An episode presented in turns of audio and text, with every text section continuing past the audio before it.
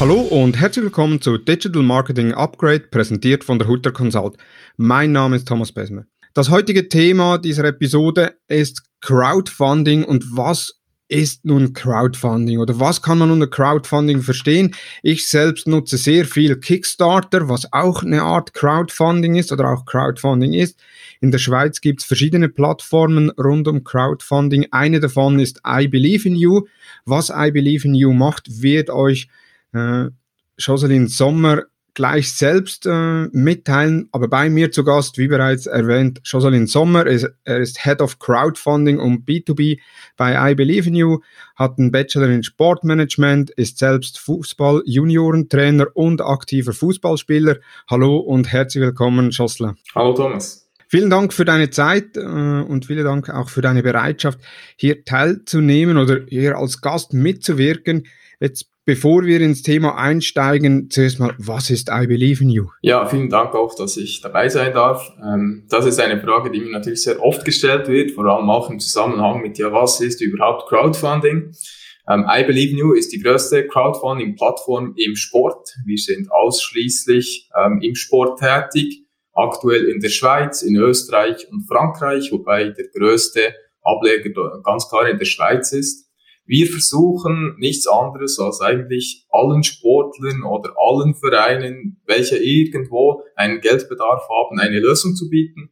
Ähm, du kennst sicherlich das klassische Sponsoring, das ist eine Alternative dazu. Aber mit dem Crowdfunding versucht man eigentlich eine große Crowd zu erreichen, sprich ein, eine große Masse an Leute, die da viele kleine Beiträge zu meinem Ziel beitragen können und wieso auch eigentlich ermöglichen, dass ich meine Sportart auch so ausüben kann, wie ich das muss, um auf ein hohes Level zu kommen oder eben einfach nur, um das Vereinsleben aufrechtzuerhalten. Also da decken wir eigentlich die ganze Breite auch ab. Ja, also dann eher, ich habe ja früher auch Sport gemacht, aber eben als Amateur und Crowdfunding oder auch I Believe in You hätte mir die Möglichkeit geboten, mein Hobby zu einem gewissen Teil finanzieren zu können. Genau so ist es, ja. Also wir sind eigentlich ähm, vom Ursprung her so entstanden, dass zwei Olympioniken aus Randsportarten sich ähm, wirklich Gedanken gemacht haben, wie kann man den Sport fördern, wie kann man auch Randsportarten weiterbringen, weil der Sport ist einfach sehr kostenintensiv, egal ähm, ob man jetzt im Fußball, Eishockey ist oder eben vielleicht in, im Fechten oder eben grundsätzlich kleinen Sportarten. Und da hat man versucht, eine Lösung zu schaffen. Das kam von Spitzensportlern, aber heute sind wir offen wirklich für alle. Also sprich, wenn du Hobbysportler bist, wenn du ein junger Nachwuchsathlet bist, der an die Spitze will. Ähm, die einzige Voraussetzung ist wirklich, dass, dass du irgendwo eine Verbindung zum Sport herstellst. Also da sind wir aber dann wieder für die ganze Breite offen. Du bist Head of Crowdfunding und B2B bei I Believe in You. Was ist so deine Aufgabe als Head of Crowdfunding? Also ich bin zum einen verantwortlich für all diese Projekte. Also sprich, ich versuche auch ein bisschen immer wieder den Markt einzuschätzen, zu sehen, ja, in welchen Sportarten gibt es einen Bedarf, wobei man da auch immer wieder sieht, dass das sehr situativ ähm, variieren kann, aber wir haben ähm, immer wieder auch so gewisse Sportarten, die, die gerade boomen, die da gerade einen höheren Bedarf haben. Ähm, das ist sicherlich eine wichtige Aufgabe. Was ich dann daneben eben mache, ist, ich schaue mit unseren Partnern, die sich da auch stark engagieren, die diese Crowdfunding-Projekte ebenfalls stützen, mit ins Boot zu holen, ähm, ihnen auch Aktivierungsmöglichkeiten zu bieten und auch unabhängig von unseren Partnern haben wir uns mittlerweile dahin entwickelt, dass wir auch Content produzieren für sportaffine Firmen. Das können jetzt Sponsoren sein, das kann aber ähm, auch jemand sein, der beispielsweise Sportler bei sich anstellt und wir versuchen da auch unsere Expertise aus diesen ganzen Jahren, die wir im Sport aufgebaut haben, ähm, auch weiterzubringen, weiterzutragen und sozusagen die Athleten, Sportlerwelt mit mit den Companies zusammenzubringen, welche eben von diesen Emotionen auch ein bisschen, ein bisschen profitieren wollen. Ja. Also geht's da weiter über das Crowdfunding hinaus, dass ihr sagt, okay, wir sind schon fast wie eine Sportmanagement-Agentur, die Sportler und Partner zusammenbringt. Das sagst du genau richtig. Also wir bieten da inzwischen auch Agenturleistungen an. Das kann eben in der Content-Produktion sein, aber auch beispielsweise im Community Management. Also wir haben auch schon Sportchannels gemanagt oder sind nach wie vor daran, dass wir beispielsweise einen Instagram, einen Facebook-Kanal ähm, managen für ähm, große Firmen, die irgendwo ein Engagement haben. Und das können wir eben sehr gut, weil wir den Sport sehr gut verstehen. Das ist bei anderen Agenturen nicht immer der Fall, weil der Sport ist dann ein, ein kleines Business. Für uns ist das wirklich pure Leidenschaft und wir sind sehr nah am Sport dran, aber auch an jedem Fan und damit auch an der Community. Und das versuchen wir dann auch weiterzubringen und vielleicht eben auch das ein oder andere Geschäft für Sportler aus Randsportarten zu machen, damit diese dann auch wiederum von besseren Bedingungen profitieren können. Jetzt bevor wir einsteigen ins Thema, wie macht man erfolgreich Crowdfunding-Kampagnen, möchte ich noch einige Dinge über dich als Person wissen. Äh, die geneigten Hörer kennen die Fragen. Und zwar die erste Frage ist, auf welche Tools kannst du in einem Arbeitsalltag nicht verzichten? Ja, also ich denke gerade jetzt in Homeoffice-Zeiten ist es sehr wichtig, dass wir unsere Chat-Tools immer ähm, nutzen können für mich persönlich ist eigentlich ein, ein ganz einfaches Excel-Sheet sehr elementar. Darauf trage ich wirklich meine Tasks ein. Ich versuche sie zu priorisieren. Äh, ich nutze das dann auch als Gedankenstütze, weil, weil dir im Alltag da immer wieder Ideen kommen, auch wenn du vielleicht mal zu Hause unter der Dusche stehst und ich versuche das dann alles immer wieder festzuhalten und meine Gedanken so zu ordnen. Und das ist wirklich nichts anderes als ein einfaches Excel-Sheet, das mir völlig ausreicht und und mich da in meinen Gedanken auch ein bisschen stützt. Und wenn du jetzt auf einem Magazincover erscheinen könntest oder abgedruckt wirst, auf welchem Magazin möcht, würdest oder welches Magazin würdest du dir da aussuchen? Das ist eine sehr gute Frage, weil ich denke, heutzutage sind wir da ziemlich nur noch digital unterwegs, wie bei I Believe You waren das schon von Beginn weg. Äh, ich kann mich gut erinnern, dass ich als Kind manchmal diese ähm, Bravo Sport Magazine ähm, mir angeschaut habe. Da waren immer sehr viele Fußballer, äh, Fußballinfos drin. Das ist für mich natürlich ein Magazin, ähm, welches ich gut in Erinnerung habe, wie auch beispielsweise den Kicker. Ähm, jetzt in, in Verbindung mit, mit unserer Tätigkeit, da, da kommen mir eigentlich alle die, die Magazine, die es gibt, in den Sinn äh, von Verbänden beispielsweise, wo es uns immer oder mich auch immer freut, wenn wir da einen Platz kriegen ähm, und auch die Möglichkeit eben in die Breite tragen können, weil das ist sicherlich ein Ziel von uns, dass möglichst viele in dieser Sportwelt von uns erfahren und diese Möglichkeit überhaupt erst kennen. Und darum würde ich mal sagen, jedes noch so kleine Sportmagazin ist da sehr, sehr gerne gesehen. Und was begeistert, begeistert dich am meisten an deinem Beruf?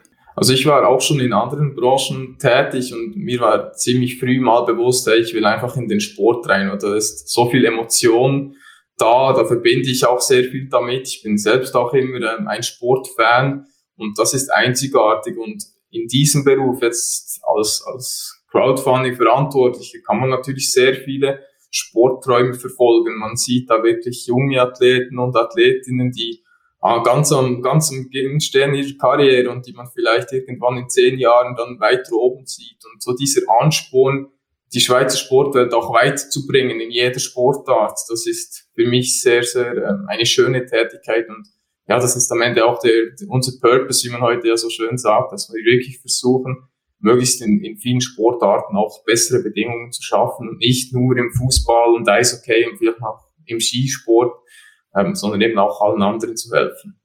Und auf welchen sozialen Netzwerken bist du persönlich am aktivsten? Am aktivsten bin ich äh, ziemlich sicher auf LinkedIn, weil da immer wieder auch sehr spannende Infos, ähm, man, man spannende Infos erhält. Ja, beispielsweise auch von euch, da schaue ich immer wieder rein, weil wir sind ja auch eigentlich im, im Marketingbereich tätig und da immer wieder neue Inputs zu erhalten und sich auch Gedanken zu machen, was könnten wir anwenden, das ist für mich sehr wichtig. Darauf folgt wahrscheinlich Instagram, weil da hat man auch ein bisschen den, den coolen Sport-Content, vielleicht dann auch mal die unterhaltsamen Dinge, die wir dann auch versuchen anzuwenden und für uns dann positiv auch. Gut, dann würde ich sagen, steigen wir direkt ins Thema ein, eben Crowdfunding oder erfolgreiche Crowdfunding-Kampagnen äh, planen, durchführen, äh, ist das Thema dieser Episode.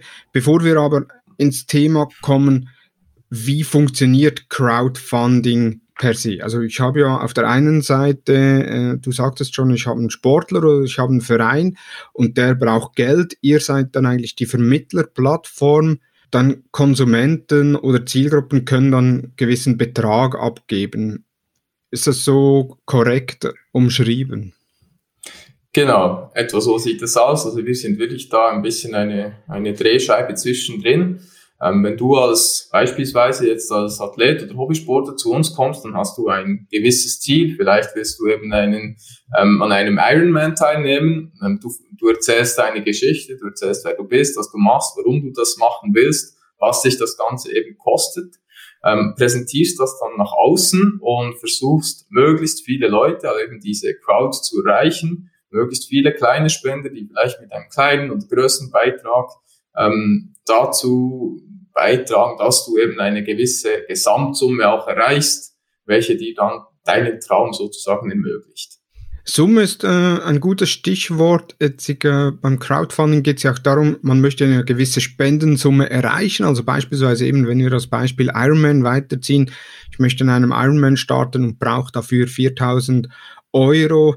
Ähm, wie definiert man so eine angestrebte Höhe oder die angestrebte Summe? Gibt es da Richtlinien? Ja, das ist natürlich sehr, sehr abhängig vom Projektzweck. Also wenn du jetzt sagst, du gehst beispielsweise an den Ironman, du hast Gesamtkosten von 4000 Franken, die setzen sich vielleicht zusammen aus ähm, spezieller Ernährung, aus den Reisen, aus Teilnahmegebühren, dann macht es durchaus Sinn, dass man sagen kann, okay, ähm, man macht ein Gesamtpaket, schnürt dieses, sagt, ich sammle total 4000 Franken.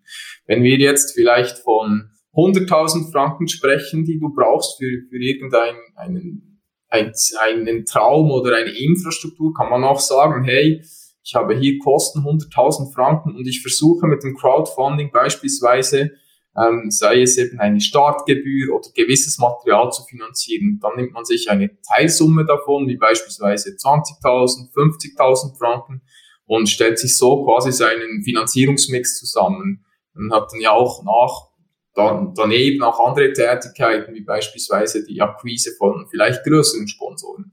Aber das Projekt an sich hilft dir dann eben auch, überhaupt einmal bekannt zu werden und das Ganze in die Breite zu tragen. Und da erleben wir sehr oft, dass dann auch andere Deals entstehen aufgrund des Crowdfundings, weil eben so viele auf das Crowdfunding kamen, auf die Idee, auf das Projekt überhaupt aufmerksam wurden. Wenn ich eine Summe definiere, beispielsweise 20.000 Euro, und ich erreiche die nicht, was passiert mit meinem Projekt? Da sind wir eigentlich ziemlich streng, weil wir sagen, hey, du musst dir ein Ziel setzen und du musst dieses Ziel auch erreichen. Das hat verschiedene Gründe. Zum einen sind wir eine Plattform, die sich im Sport bewegt. Da gibt es immer Ziele, die will man immer erreichen. Das ist sicher mal ähm, der eine Ansatz. Und das andere ist dann aber auch, dass das ein bisschen ähm, mit der Glaubwürdig Glaubwürdigkeit zusammenhängt. Also wenn du jetzt sagst, ich brauche 20.000 Franken, ähm, ich, ich nehme da oftmals das Beispiel, ich brauche 20.000 Franken für einen neuen Vereinsbus, du erreichst dann 10.000 Franken, dann würden sich die Leute wohl fragen, ja, wenn der jetzt das Geld kriegt, was macht er denn mit 10.000 Franken? Weil er brauchte 20.000 und mit 10.000 kann er sich den Bus ja nicht kaufen.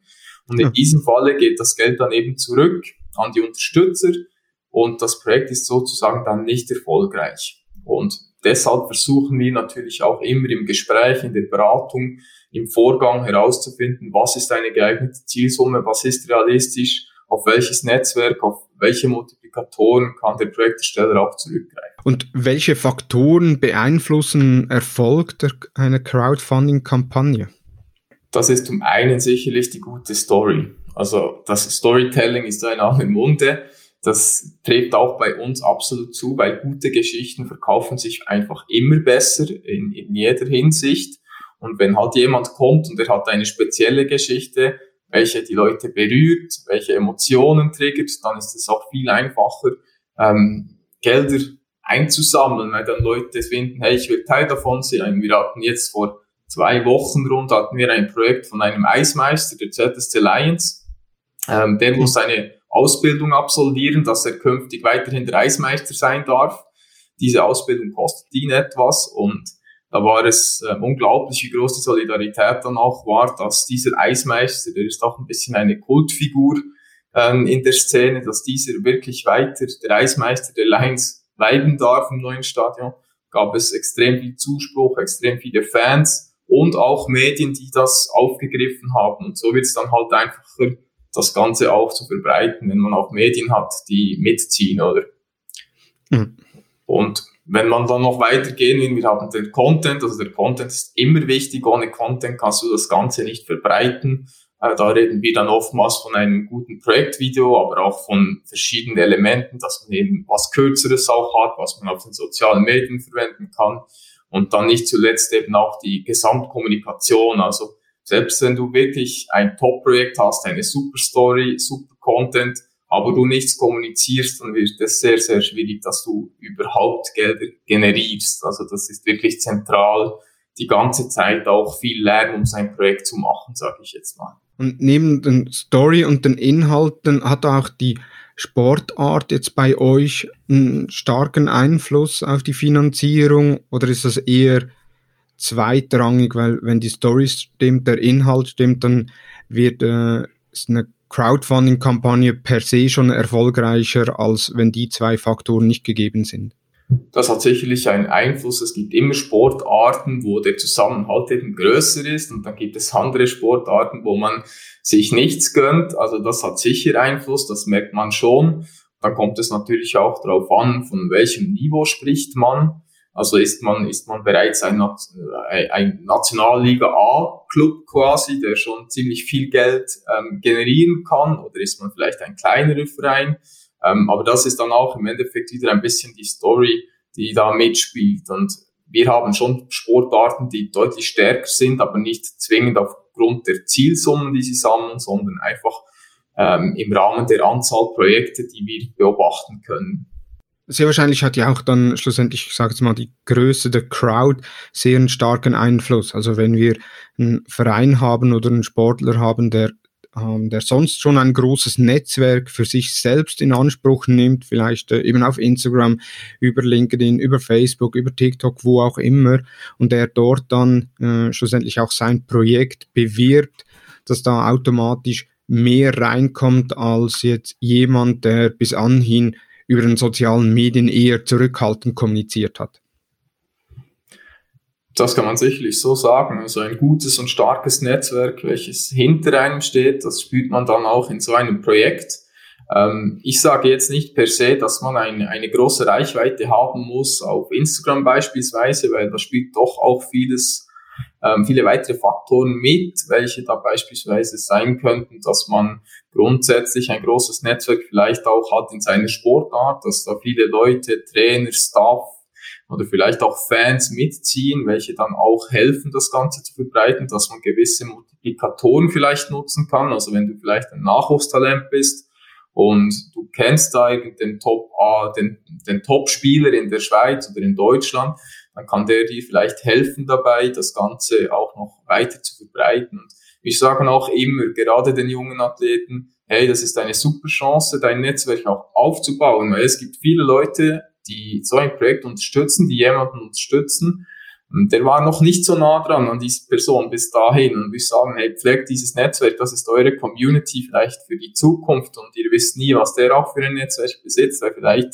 hat der dann auch noch wiederum Kontakt zu potenziellen Sponsoren. Also diese Community dann auch aufzubauen und auch in Zukunft zu nutzen, das ist sehr, sehr wichtig. Also wenn ich jetzt ein Projekt unterstütze, da bekomme ich ja meistens auch eine gewisse Gegenleistung. Also das ist ja auch im Kickstarter hat das auch, dass wenn ich ein Projekt unterstütze, dass ich einfach einen symbolischen Betrag abgeben kann oder dann unter Umständen das Projekt Pro Produkt, das bei Kickstarter unterstützt wird, dass man das zum Vorzugspreis beziehen kann. Jetzt im Sport kann ich ja nicht ein Produkt beziehen äh, oder eine Dienstleistung beziehen. Ähm, wie wird dort, äh, ich sage jetzt mal, oder wie werden dort die Benefits bestimmt?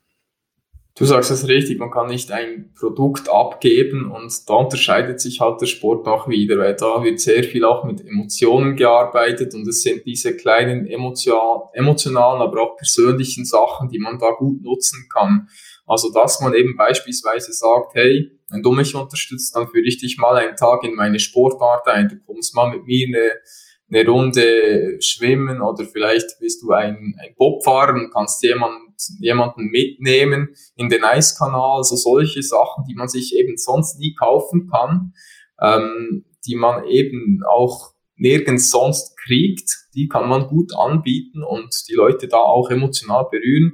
Wenn du jetzt beispielsweise Kontakt hast zu Spitzensportlern, die sehr bekannt sind, kannst du auch diese anfragen, hey, hast du mir hast du mir ein paar Autogrammkarten oder geh mal in den Keller und hol mal deine alten Skier raus oder deine alten Rackets oder Sachen, die du nicht mehr brauchst, signiere diese und stelle mir das zur Verfügung, damit ich ähm, das als Gegenleistung anbieten kann. Und ähm, da gibt es immer wieder sehr coole, sehr kreative Sachen und auch immer wieder die Möglichkeit, sich persönlich mit diesem Athlet, der Athleten, mit dem Verein auch ähm, näher in Verbindung zu, zu bringen.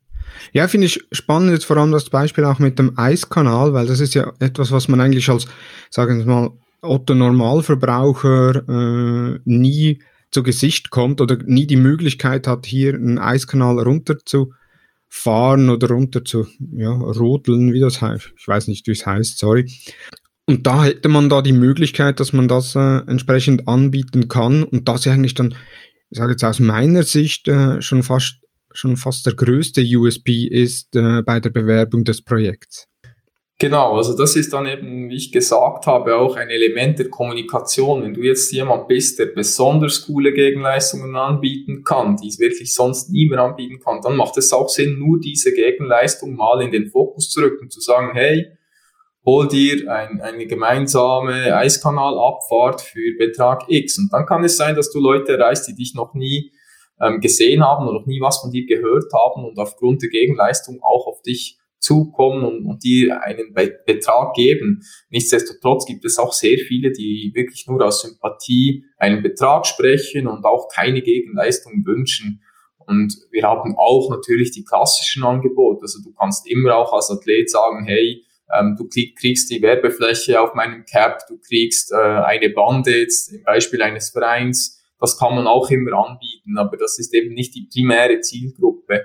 Und das ist auch nicht immer sehr gefragt. Also ein, ein Beispiel, wenn man jetzt ein Meet and Greet kriegt, ist das deutlich beliebter, weil man das nicht so einfach ähm, ja, haben kann. Und auch als kleine Firma ist die Werbefläche nicht immer das Nonplusultra. Vielleicht macht es auch mehr Sinn, wenn man so einen Athleten, eine Athletin mal an einen Firmen-Event kriegt, ähm, an einen Kundenanlass und da mal spannende Insights aus dem Sport bringen kann, weil das ist für viele Menschen einfach immer wieder was Faszinierendes, egal in welcher Branche du tätig bist, egal auf welchem Level. Ähm, da denke ich, kann man immer wieder Emotionen triggern, die es sonst nirgends gibt. Ja, ich bin ja selbst auch, äh, als ich Sport, als ich noch äh, regelmäßiger Sport trieb, eben so bis 2017 auch Ironman selbst machte, an Triathlon teilnahm, ich war regelmäßig auf I Believe in You, habe dann geschaut in Sportarten Triathlon, was gibt's da zu unterstützen und habe dann auch immer wieder so die Benefits angeschaut und eben es gibt dann, sag's mal, ja, ich sende dir eine Postkarte vom, äh, vom Veranstaltungsort, also beispielsweise wenn jemand am Ironman äh, Spanien teilnehmen wollte, äh, also Barcelona teilnehmen wollte, dass er dann äh, eine Postkarte von dort sendete oder eine WhatsApp-Nachricht bis hin äh, gemeinsame Radtour, äh, oder auch, was ich immer sehr interessant fand, äh, ich komme in deine Firma und mache eine Präsentation, wie man beispielsweise, äh, wie man richtig trainiert oder wie man seine persönlichen Grenzen verschiebt etc. Und das hat für mich einen enormen Mehrwert geboten. Ich habe dann lieber so einen Vortrag äh, unterstützt, beziehungsweise als Benefit so einen Vortrag eingefordert, als dass ich jetzt sagte, okay, ich bezahle einfach 20 Euro und bekomme dann eine Postkarte. Natürlich, äh, es ist immer noch eine Unterstützung. Äh, die Postkarte hat auch einen Gegenwert, ist jetzt aber deutlich weniger emotionaler, als wenn jemand vorbeikommt und dort dann äh, eben bei der, in der Firma oder im Verein etc. einen Vortrag hält. Ja, das sehe ich genauso. Und ähm, für die Athleten und Athletinnen ist das oftmals auch eine Riesenchance. Also es gibt da vielleicht dann auch ein Folgegeschäft daraus. Vielleicht kannst du dann jedes Jahr mal vorbeikommen. Oder wir hatten auch schon solche Athleten, ähm, Athletinnen, die hatten eine Unterstützung gekriegt und dann hat, hat, haben sie mir gesagt, hey, das ist mega cool, ich kriege das jetzt dreimal das Jahr, kriege ich diese Unterstützung in Zukunft. Und das äh, hat sich ein richtiger Deal daraus ergeben. Und da knüpfen wir dann eben wieder an das ganze B2B-Business äh, auch an, welches wir aufbauen und, und stärker auch in den Fokus rücken. Wir versuchen diese Emotionen aus dem Sport auch den Firmen zugänglich zu machen. Man sieht auch immer wie mehr so Image-Kampagnen von, von Firmen, die nicht im Sport an sich ähm, tätig sind, also die nicht zum Beispiel Sportartikel verkaufen, ähm, aber trotzdem versuchen, die Emotionen aus dem Sport zu nutzen, weil man da viele Leute erreicht. Und das ist sicherlich ähm, immer ein, ein sehr spannendes Thema und wir beobachten da sehr stark auch die Nachfrage, gerade auch bei kleineren Sportarten, wenn man so will. Also man geht nicht immer auf die Rieseninfluencer los, äh, die eine Wahnsinnsreichweite haben, aber die dann auch einfach äh, äh, von den Kosten her ins Unermessliche steigen, sondern man versucht auch mit kleineren Sporten in Anführungszeichen was zu machen und da sich als, als Firma positiv natürlich zu positionieren. Nee, super. Jetzt, du sagtest einleitend auch eben äh, Storytelling ein sehr starker Erfolgsfaktor. Jetzt, ich habe äh, ich schaue ja immer wieder oder ich habe immer wieder so die Videos angeschaut und so das Storytelling äh, auch ich lerne da tagtäglich dazu, was das Storytelling anbelangt.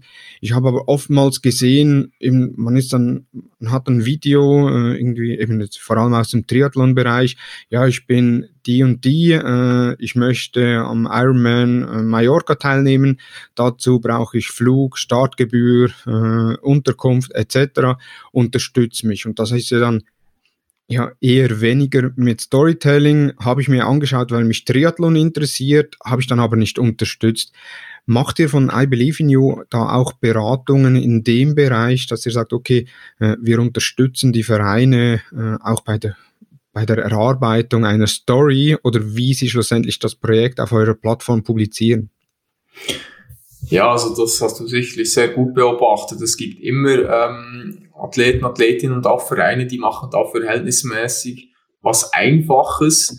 Ähm, und das ist auch völlig okay. Und wir unterstützen auch ähm, einen, einzelne Athleten und Athleten und Vereine dabei, ähm, was wirklich Gutes dann auf die Beine zu stellen. Wir können rein von den Ressourcen her nicht immer allen ähm, diesen Service anbieten. Es kommt auch immer ein bisschen drauf an, ähm, ob das Projekt sonst auch vielversprechend ist.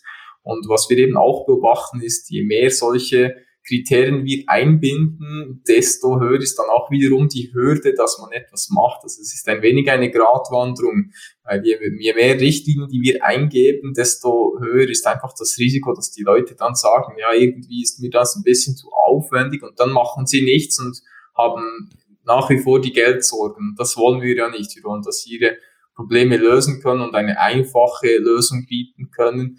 Ähm, aber du hast es richtig beobachtet. Es gibt immer sehr unterschiedliche Niveaus. Es kommt auch immer ein bisschen darauf an, wer steht dahinter. Und wir versuchen wirklich bei einzelnen, auch bei größeren Projekten, wirklich vor Ort zu gehen und was Großes daraus zu machen. Und wenn möglich, vielleicht die Story dann auch weiter zu erzählen. Also wir hatten im vergangenen Jahr diese ein Projekt mit, mit Rudern, die über den Atlantik rudern und das ist natürlich eine Riesensache. Da haben wir dann auch für einen unserer Partner haben wir eine Follow-up-Story gemacht, wo man das Ganze nochmal aus, ausführlich dokumentiert und man zeigt, ja, wie, wie ist die Story, um was geht's dabei, was, welche Rolle spielt das Crowdfunding, ähm, wie geht's jetzt weiter? Und da wirklich eine richtige Geschichte daraus versucht zu spannen und dann eben auch einem Partner einen Mehrwert noch bieten zu können. Also da haben wir dann ganz klar auch unseren Fokus. Und das sind so größere Projekte, wo ihr auch sagt, okay, da können wir jetzt auch Ressourcen äh, frei machen für die Projekte. Gibt es da einen gewissen, aber einen gewissen Betrag, wo ihr sagt, ja, ab diesem Betrag macht Sinn, wenn unser Team dahinter steht und äh, beratend unterstützt? Oder ist das je nachdem auch äh, bei euch vielleicht intern, wo ihr so einen Schlüssel habt äh, für die Berechnung, wie erfolgreich wird ein Projekt sein und macht es da Sinn, das Projekt zu unterstützen oder nicht? Also ganz grundsätzlich unterstützen wir jedes Projekt. Also was wir vielleicht nicht machen, ist, wir können nicht bei jedem Projekt vor Ort gehen und ein, ein Video drehen, aber wir unterstützen jedes Projekt ab dem Moment, ähm, dass sich die Person auch bei uns registriert. Da geben wir alle unsere Inputs rein, da versuchen wir die bestmöglichen Gegenleistungen zu erarbeiten und so weiter. Und dann gibt es natürlich gewisse Geschichten, die, die sehr interessant sind, da wo wir sagen, da könnten wir vielleicht wirklich was Größeres draus machen. Dann ist es aber nicht wirklich immer betragsabhängig, sondern auch vielmehr, okay, ist da ein Bedarf, braucht die Person Unterstützung. Heutzutage sind sehr viele ziemlich begabt mit, mit Filmen und können das auch schon recht gut, dass es nicht unbedingt nötig ist. Am Ende des Tages wollen wir, dass die Projekte erfolgreich sind. Und sehr viele schaffen es eben mit ihren eigenen Mitteln schon ähm, sehr gut auf einen Erfolgsweg zu kommen.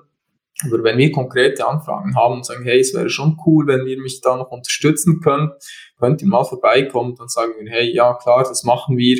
Ähm, wenn wir da sehen, dass die Person dahinter wirklich engagiert ist oder was wir dann nicht so gerne machen, ist einfach vorbeigehen und ein Video machen und viel Zeit investieren und dann passiert dann eben auf den anderen Schienen nicht so viel, wo, wo, wo eigentlich genauso entscheidend sind, damit das Projekt am Ende erfolgreich ist. Weil, wie gesagt, ein erfolgreiches Projekt hängt nicht von einem Video ab, sondern vielmehr auch von der Kommunikation dass die Leute halt mitmachen, weil wir alleine können das nicht für sie machen, weil es oftmals auch um ihr Netzwerk dann geht und das Netzwerk des Netzwerks und so weiter. Auch wieder sehr gute Überleitung auf die nächste Frage, die ich vorbereitet habe, und zwar so die Maßnahmen, die empfehlenswert sind, ein Crowdfunding-Projekt zu bewerben. Das heißt, ihr habt jetzt äh, den Verein, den Athleten unterstützt, das Projekt ist auf eurer Plattform und jetzt fängt ihr eigentlich die Arbeit erst richtig an.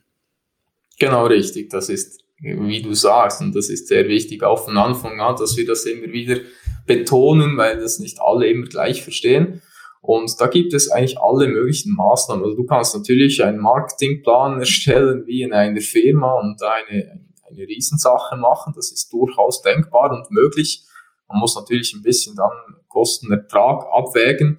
Aber wir empfehlen ganz grundsätzlich sicherlich immer die sozialen Medien. Wir empfehlen aber auch als sehr wichtiges Element den persönlichen Kontakt sei es eben via Mail, sei es via WhatsApp oder sei es dann in persönlichen Gesprächen. Weil man muss die Leute auch von sich selbst überzeugen und wir wissen alle, dass nicht jedes Video auf Social Media die gleiche Beachtung kriegt und der Call to Action dann vielleicht oftmals gar nicht gesehen wird, dass man ein cooles Video sieht, aber kein Mensch versteht dann, dass es hier eigentlich um ein Crowdfunding geht und man die Person unterstützen könnte. Und da versuchen wir auch immer einen Plan zu erstellen, aufzuzeigen, wann solltest du was machen und vor allem die ganze Regelmäßigkeit mit einzubinden, den Leuten auch zu sagen, hey, ähm, vielleicht hast du mal jemanden informiert, aber du musst vielleicht noch zwei, drei Mal über verschiedene Kanäle die Person bespielen. Das ist wirklich ziemlich ähnlich im klassischen Marketing. Man versucht möglichst viele Touchpoints zu generieren, bis die Person dann nicht kauft, aber eben unterstützt. Also da gibt es sehr viele ähm, ja, ähnliche, ähnliche Stadien wie im klassischen Verkauf auch. Und bietet ihr da den äh, Nutzern auch die Möglichkeit, mit den Unterstützern in Kontakt zu bleiben über eure Plattform oder auch nach Beendigung eines Projekts? Oder sagt ihr eben, wie du jetzt gesagt hast, ja, äh, eher dann, die bekommen die E-Mail-Adressen oder die, äh, die äh, Smartphone-Nummern, äh, Telefonnummern, um so dann über WhatsApp in Kontakt zu bleiben? Oder habt ihr da äh, Tools, die ihr dann äh, den Athleten anbieten, um weiterhin mit den Nutzern in Kontakt zu bleiben? Ja, es ist äh, sehr spannend, dass du diese Frage stellst, weil das ist durchaus ähm, gerade ein Thema bei uns, wo wir noch daran arbeiten wollen, dass wir noch zusätzliche Möglichkeiten bieten möchten. Aktuell ist es so, dass du natürlich immer den Zugang hast zu den Unterstützern, indem du weißt, wer hat mich unterstützt, welchen Betrag hat der gekriegt. Und je nachdem, was dann von einem Unterstützer oder einer Unterstützerin gewählt wird, hast du ein bisschen mehr Daten oder du hast ein bisschen weniger. Also wir wollen ja auch explizit, dass Leute anonym unterstützen können. Man hat dann vielleicht eine Mailadresse ähm, und dann sieht man auch, okay, da will die Person vielleicht nicht allzu viel Kontakt haben, aber diese Mailadressen, die bestehen, die sind da, die kriegen sie. Die werden dann oftmals auch weiterverwendet, beispielsweise für einen Newsletter und da animieren wir die Sportler, Sportlerinnen natürlich immer dazu, auch ein Update zu geben über das, was passiert, weil wenn du heute sagst, ich will einen Ironman, dann möchte der Unterstützer vielleicht in drei, vier Monaten hören, was deine Resultate waren, einfach weil es ihn interessiert. Und das darf man nie vergessen, dass die Leute, die dir Geld geben, die müssen ziemlich von dir überzeugt sein, weil ich habe selbst in meinem Kollegeskreis nicht viele Freunde, die mir da einfach mal Geld geben würden. Also das ist ziemlich ein klares Statement. Und dann denke ich, diese Leute sind sehr wertvoll, die muss man pflegen. Und wir sind daran, dass wir einen Messenger auch konzipieren möchten, damit die Projektersteller auch über diesen dann direkt wieder und direkt auf der Plattform mit den Unterstützern kommunizieren können, auch nach dem Projekt, dass dann die Leute auch über die Plattform wieder Infos kriegen, aber vielleicht nicht alles immer im Mailverkehr geschehen muss, weil das dann doch auch manchmal ein bisschen aufwendig ist und die Leute dann wissen, hey, wenn ich mehr wissen will, kann ich wieder auf das Projekt, auf die Plattform gehen und ich kriege da zusätzliche Informationen. Meine Überlegung war dann eher, äh, euer Geschäftsmodell ist ja, dass ihr dann eigentlich von den Unterstützern beziehungsweise von dem Betrag, der äh, zustande kam, irgendeine Provision nimmt, gehe ich davon aus.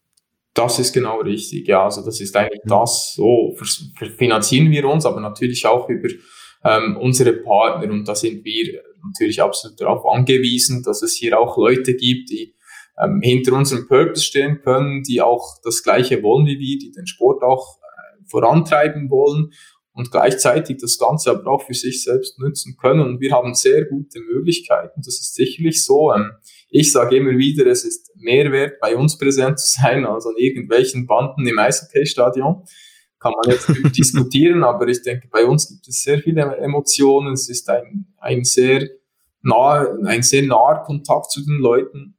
Und das ist für uns natürlich elementar, dass da ähm, uns auch andere Firmen mit unterstützen und das mit vorantreiben. Aber eben, es gibt, es gibt so viel Content, es gibt so viele Stories auf unserer Plattform, die kommen einfach so rein und die muss man dann nur noch verwerten. Das ist das Coole. Du musst dann als Firma nicht noch rausgehen und dir mal den Sportler suchen, äh, der da die super Story hat, wo ich da was drüber schreiben kann, sondern wir können da eigentlich das Register ziehen, auch aus vergangenen Projekten und sagen, hey, schau dir diese zehn Stories mal an, weil das passt genau mit deinen Bedürfnissen, mit deiner Kommunikationsstrategie auch überein. Im Sport gibt es ja auch äh, eine Sportart, die äh, massiv zugenommen hat, und das ist der E-Sport. Findet der bei euch auf der Plattform auch Platz oder sagt ihr momentan wirklich, ach ja, wie soll ich, wie soll ich sagen, also wirklich die klassischen Sportarten? Ja, also wir sind da absolut offen und wir barrikadieren uns da sicherlich nicht, weil für uns, wir sagen immer, ist es wichtig, dass ein Projekt einen Sportzusammenhang hat und wir sehen den E-Sport ganz klar als Sport. Ähm, da haben wir auch diverse Verbindungen dazu. Wir haben auch schon eine Content-Kampagne gemacht zu einem E-Sports-Team. Und das sehen wir absolut als, als Zukunftsmarkt und da wollen wir uns auch einbringen können. Man hat dann auch ein bisschen das Feedback von der Community. Wie kommt das in der Schweiz so an? Da haben wir gemerkt, das ist nicht immer so einfach. Also das ist zwar ein Riesenmarkt, aber in der breiten Bevölkerung vielleicht noch nicht so angekommen. Und ähm, wir sind aber auch immer wieder in Gesprächen mit vielleicht neuen Teams beispielsweise oder neuen Produkten, die man da lancieren will. Ähm, es ist sicherlich heute noch nicht sehr präsent, aber ich bin überzeugt, dass das in Zukunft ein Thema sein wird und dass die Finanzierung ebenso wie bei allen anderen Sportarten äh, ein, ein wichtiger Faktor sein wird. Von der Finanzierung her, wie viel Prozent der Projekte auf eurer Plattform werden erfolgreich finanziert? Also wir sind aktuell sind wir bei 90 Prozent Erfolgsquote, die wir eigentlich ausweisen können über die ganze Zeit, über die ganzen Jahre. Was man sicherlich sagen muss, jetzt in den Corona-Jahren gab es viele Projekte, die abgebrochen wurden, weil einfach viele Sportler da nicht mehr sammeln wollten, da es einfach in der Gesellschaft ganz andere Probleme gab. Ähm, das hängt natürlich auch ein bisschen damit zusammen, dass wir die Projekte von Beginn weg coachen. Also wir stellen nicht einfach alles auf unsere Plattform, wir coachen von Beginn weg und zeigen auch auf, was funktioniert und wie es funktioniert. Und das so sieht man dann relativ schnell und auch die Projektersteller realisieren relativ schnell, ob was funktionieren kann oder nicht.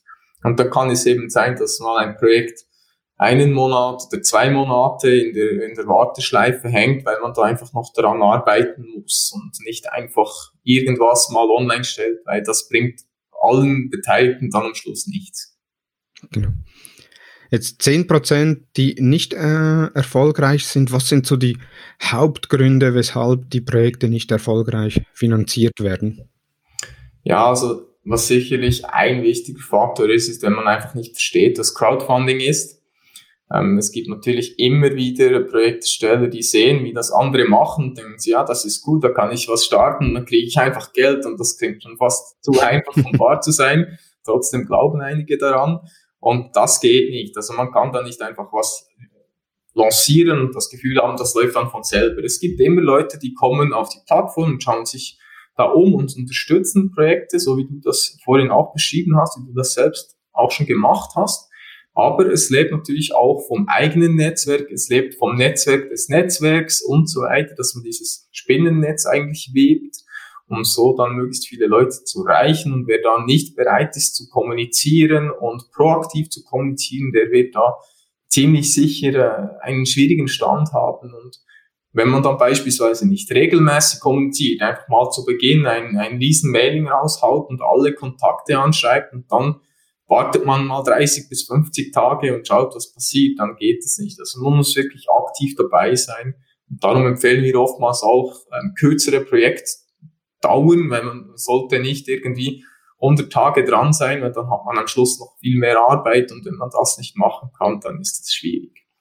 Und hm. ein wichtiger Faktor ist, wenn, wenn, wenn du auch als Verein beispielsweise niemanden hast, der mitmachen will, dann am Schluss einfach, dass an einer Person hängt oder sich niemand verantwortlich fühlt, dann klappt das dann oftmals auch nicht, weil dann sind uns die Hände auch gebunden. Dann sucht man den Zugang, aber findet ihn nicht. Und auch wenn überhaupt kein Content besteht, ist es einfach viel, viel schwieriger. Also wenn man gar kein Video hat, wenn man nie was irgendwie posten kann, wenn sich auch niemand vor die Kamera stellt, dann sind die Leute einfach auch nicht bereit, was beizusteuern, weil sich die Person vielleicht daneben nicht so Mühe gegeben hat und das spüren die Leute. Zum Schluss noch so drei Tipps für Personen, die eine Crowdfunding-Kampagne starten wollen, unabhängig ob jetzt im Sportbereich, äh, Wirtschaftsbereich oder in anderen Bereichen. Also ich bin immer sehr, sehr überzeugt davon, dass man einfach auch mal starten sollte und sich nicht ewig Gedanken machen, was sage ich jetzt, wie, wo, wann, dass man sich auch mal einfach authentisch gibt, sagt, was man will, sagt, wo man hin, hin will und das muss nicht immer alles perfekt sein. Daran scheitern dann einige, dass sie sich viel zu viel vornehmen und viel zu viele Details bedenken, die dann vielleicht gar nicht so relevant sind.